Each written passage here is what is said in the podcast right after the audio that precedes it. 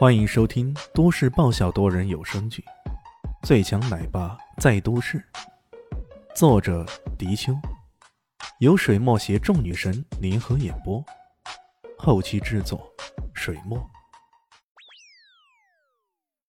第一百三十三集，这个杨副院长自从母亲住院后，他三番四次前来看望，虽然觉得好像有些动机不纯。不过，方艳妮还是对他印象挺深的。可现在闹这一出，他顿时感觉到奇怪了。这个李炫该不会是吹牛的吧？李炫看了看杨副院长，随口说道：“我叫李炫，负责这台手术的。怎么了？吴院长没有告诉过你吗？”他跟吴院长有过口头上的协议，但没有签订正式工作合同。毕竟。对于李炫这样的人来说，如果变成医院的正式员工，对于他来说肯定是个束缚。杨副院长一听啊，顿时双眼圆瞪：“什么？你负责这台手术？请问你负责这台手术哪个部分？负责推手术车是吧？这个人从哪里冒出来的？简直莫名其妙！”李迅有些不悦了：“你直接跟吴院长沟通吧。”这事儿，我们事先说好的。另外，你去问问刘伯言也行。恰好在这个时候，刘伯言赶过来了。看到这一情景，他不禁一愣，随即有些不好意思的拉着李炫：“啊，李大师，不好意思啊，我忘记跟您说这茬事儿了。吴院长突然中风昏迷，现在整个医院的运作都由杨副院长来负责呢。他他没有经过我同意，就另外找了专家来负责这台手术。”岂有此理！他凭什么？李炫有些恼怒了。凭什么？就凭我是这家医院的负责人？他的声音稍大了点，被杨副院长听到了。这种高难度的手术，甭说是你这种门外汉，便是经验丰富的老医生，也未必能做得好。我不另找专家负责，怎么对得起病人的家属？说这句话，他颇有些自得的看着方念妮，这个美貌与气质并存的女大学生啊，自打进医院以后，就被他看在眼里了。他多次前来探望方妈妈，就是为了博得方念妮的好感。至于另外安排专家，那自然也是博取好感举动之一。至于原本一直负责病人的刘伯言，被他一句轻飘飘的刘博士并不是脑科医生的专家，就排除在外了。方艳妮脸上。只有诧异、不解，他怎么也没想到这事情会发展到如此地步啊！本来此前李炫找来刘伯言，他已经确信他拥有高超的医术，可没想到这个家伙在杨副院长口中，却竟然只是个门外汉，这也太让人吃惊了吧！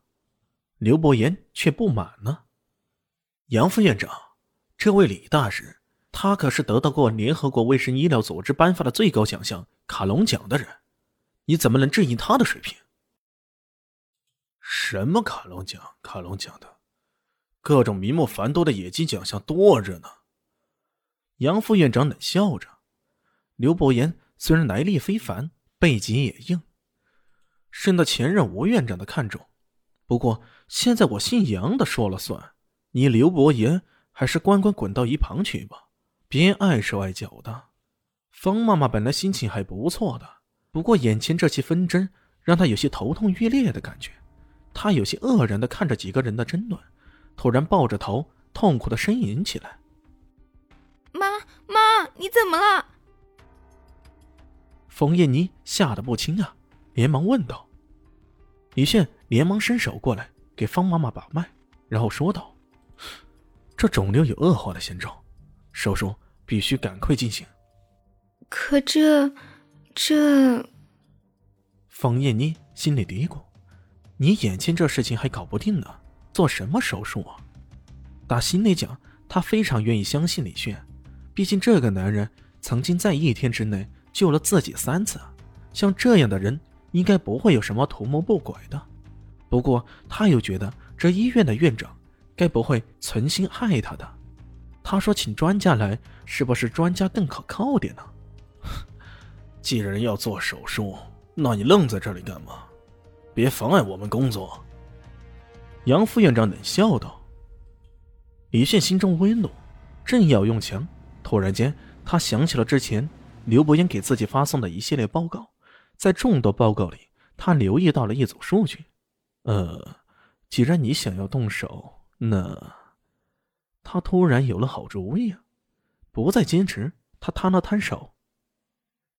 杨副院长是吧？病人现在的情况，不做手术一定会继续恶化。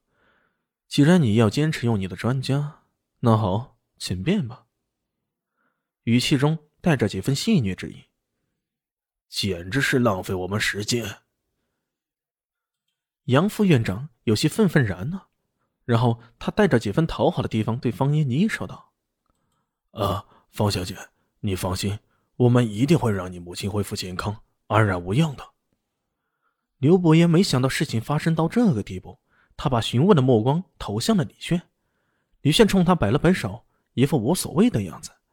刘伯言有些好奇，又有些失望，随即愤然的说道：“杨副院长。”当初吴院长跟李大师可是有个工作协议的，你暂代院长却如此刚愎自用，我有权保留对你行为的追究。他并不是中心医院的正式员工，本身就带着客座专家的身份，所以他不必对杨副院长说话客气。杨副院长冷冷一笑，并没有把他的话放在心上。一切准备就绪，方妈妈被推进了手术室里，那位专家也到场了。大家好，我是豆豆猫的耳朵。在剧中，我饰演的是萧灵溪的表妹唐艺贤。本集播讲完毕，感谢您的收听。感兴趣别忘了加个关注，我在下集等你哦。